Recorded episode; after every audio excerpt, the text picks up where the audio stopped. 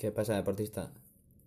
Bueno, en este episodio trataré más de temas psicológicos, eh, filosóficos y te contaré cuál es el primer y mayor limitante de nuestro rendimiento, que es la cabeza. Aunque todavía sea joven, bueno, eso es relativo según con quién te compares. Eh, ya llevo unos años en esto del entrenamiento y poco a poco se me está pelando el culo debido a las experiencias que vivo y, y las personas que trato.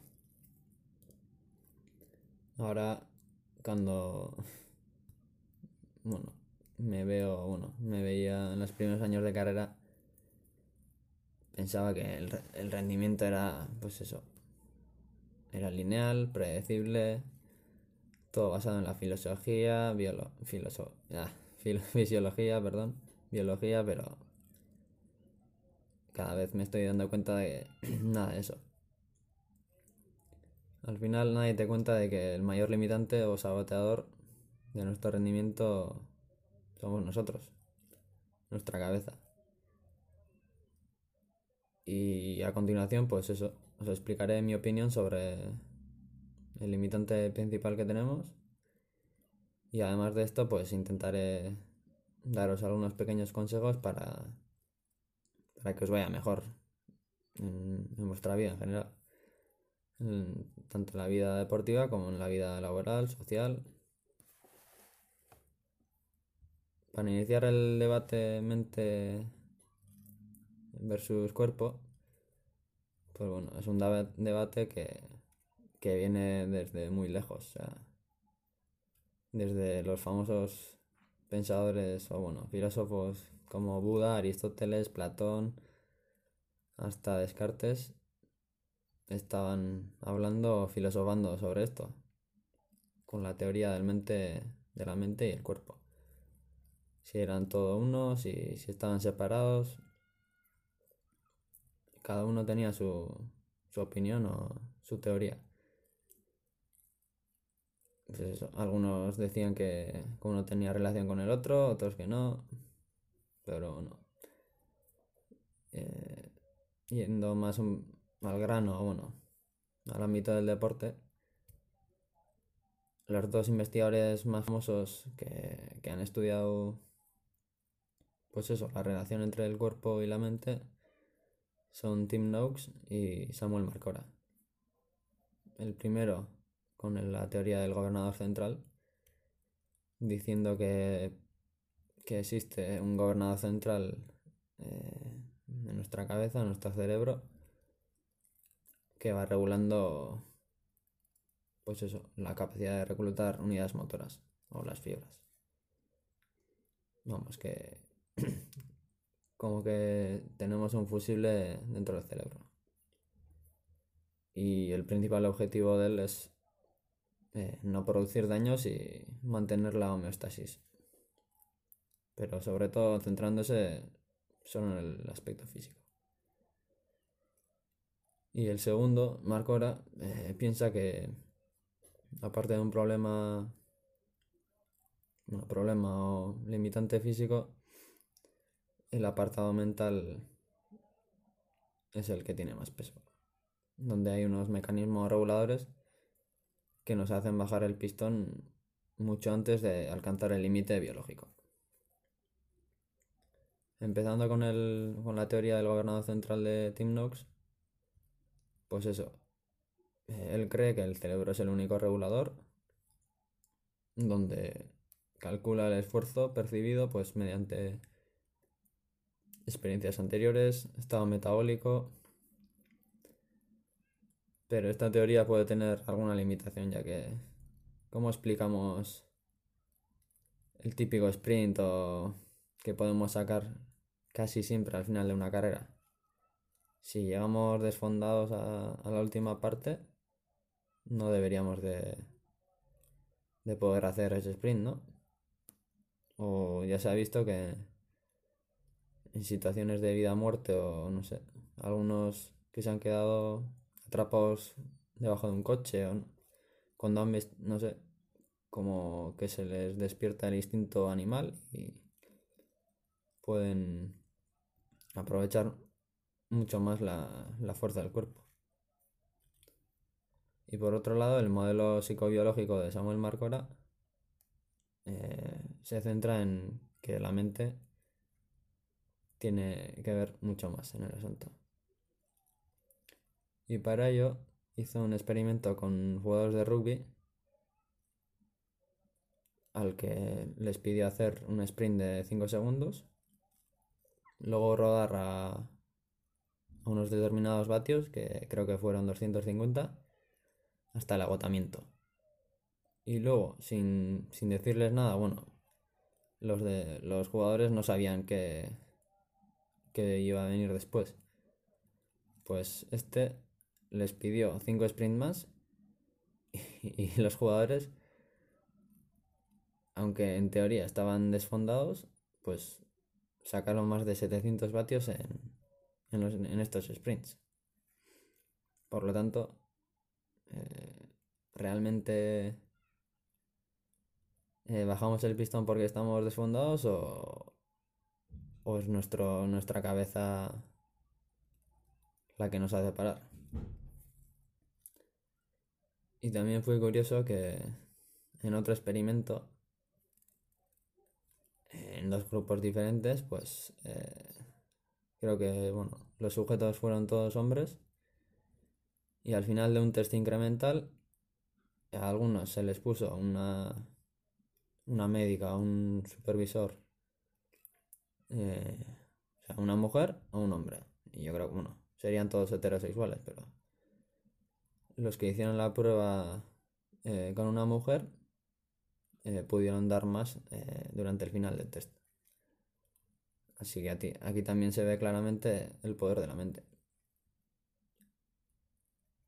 Mi opinión al respecto, pues de momento me convence más el de Marcora, no sé, me parece más completa. Y aquí, bueno, el de Marcora, con el de Marcora, yo creo que mi hipótesis, o bueno, se ve reflejado la experiencia que he tenido con, bastantes deportistas. Al final hay dos tipos de personas. Los que, o sea, como dice la frase, eh, los ganadores buscan soluciones y los perdedores excusas. hay mucha gente que siempre está poniendo pegas, excusas y, vamos, básicamente no son responsables de, de su estado. O sea, siempre, siempre echan balones fuera. Y también hay gente que piensa que, que solo pueden mejorar o están limitados por su genética o los que piensan que, que con dedicación y entrenamiento pueden llegar a cualquier lado. Y para profundizar en este tema os recomiendo el libro de Malcolm Gladwell, Outliers, o creo que en, castellano se llama Fueras de serie, donde analiza, pues eso, eh, qué, actitud o qué prácticas eh, lleva a los deportistas de élite a llegar a la, al máximo rendimiento. Mi experiencia con deportistas con mala cabeza, entre comillas, pues bueno. Cada vez veo más claro quién vale y quién no. O sea, no todo el mundo vale para ser deportista o no sé. Se requieren ciertos valores que, que mucha gente no tiene. Y ahí se ve claramente pues que tengo que estar mucho más encima, mimando al deportista, ayudando. Pero francamente si, el deportista no pone de su parte, pues yo no puedo hacer eh, yo no puedo hacer florituras. O sea, al final eh, la mejora no viene de la noche a la mañana. O sea, y aunque estos valores vienen dados eh, por la genética o por el entorno que has vivido durante joven, pues con trabajo yo creo que se puede mejorar el asunto. Lo dicho, esta fortaleza mental viene de genética. O sea, si te fijas en los niños de África, ya te digo yo que, que son más duros que los de aquí. Y eso, o sea, el entorno hace mucho. Pero bueno, no. Esto no puede servirnos de excusa, ya que trabajando correctamente se pueden llegar a unos niveles eh, bastante altos de fortaleza mental. Para mejorar esto, pues. No, o sea, yo no soy ningún experto, pero. Yo que tú buscaría, no sé, incomodidades o lo que se llama pasar penurias o no sé. Curtirte un poco en los entrenamientos, eh, pues si hace lluvia viento, pues sales a, a correr fuera. Si hace calor, pues sales a, la hora donde hace más calor. Y así entrenas un poco la cabeza. O sea, aparte de esto, eh, yo creo que es muy importante trabajar con psicólogos, ya que estos te aportarán las mejores herramientas para, para fortalecer la cabeza. Pero bueno, eso te tiene que venir de dentro, o sea, lo tienes que querer. Bueno, primero tienes que aceptar que, que no es tu fuerte y que lo tienes que mejorar. Así, yendo un poco más al grano, está, está estudiado de que estrategias motivacionales como el diálogo interno pues cuando vas jodido en una carrera, bueno, cuando estás entrenando, animándote a ti mismo, diciendo cosas como, no sé, tú puedes, eh, es el putamo, o sea, cosas así, pues ayudan a, a dar, a dar más de rendimiento. Y luego, pues eso, eh, lo de siempre, relativizar un poco la situación, o sea, no ser un victimista y ser responsable de, tu proceso. O sea, poner todas las armas que tengas para mejorar tu situación. Y lo que he dicho antes, pues entrenar en condiciones no tan favorables yo creo que te ayudará en esto. Y aquí viene pues eso, la diferencia entre ser positivo y ser optimista. Eh, los positivos eh, en cualquier situación piensan que puede sacar eh, lo máximo o lo mejor de ellos. Y los optimistas piensan que pues eso que todo les vendrá a pedir de boca o que todo el camino será de rosas y nada de eso. O sea hay que prepararse para lo peor. Y así recomendaciones de libros que que traten estos temas. Eh, a mí me gusta mucho uno de Alex Hutchinson que se llama Endure y trata sobre, sobre eso. cuál es el limitante principal de nuestros rendimientos y el físico o la mente. El que ya os he dicho de Malcolm Gladwell, Outliers o Fuera de Serie. Y un autor que me gusta mucho es Matt Fitzgerald, que aparte de temas, de entrenamiento, trata mucho de, de, eso, de la fortaleza mental y la psicología. Y dos libros que me han gustado han sido How, What, How Bad You Want It y el Comeback Quotient. Ya, lo siento por mi, por mi inglés, pero bueno. Y como conclusiones, pues eso. Eh, la cabeza tiene mucha más importancia de la que crees.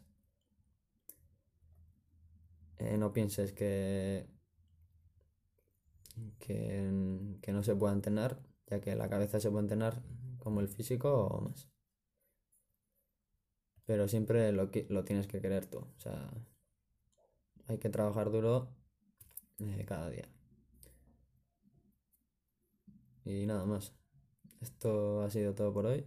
Si te ha gustado, me alegro y Si tienes cualquier sugerencia o, o tema que quiera que quieres que hable, pues me lo dices por comentarios. Hasta otra.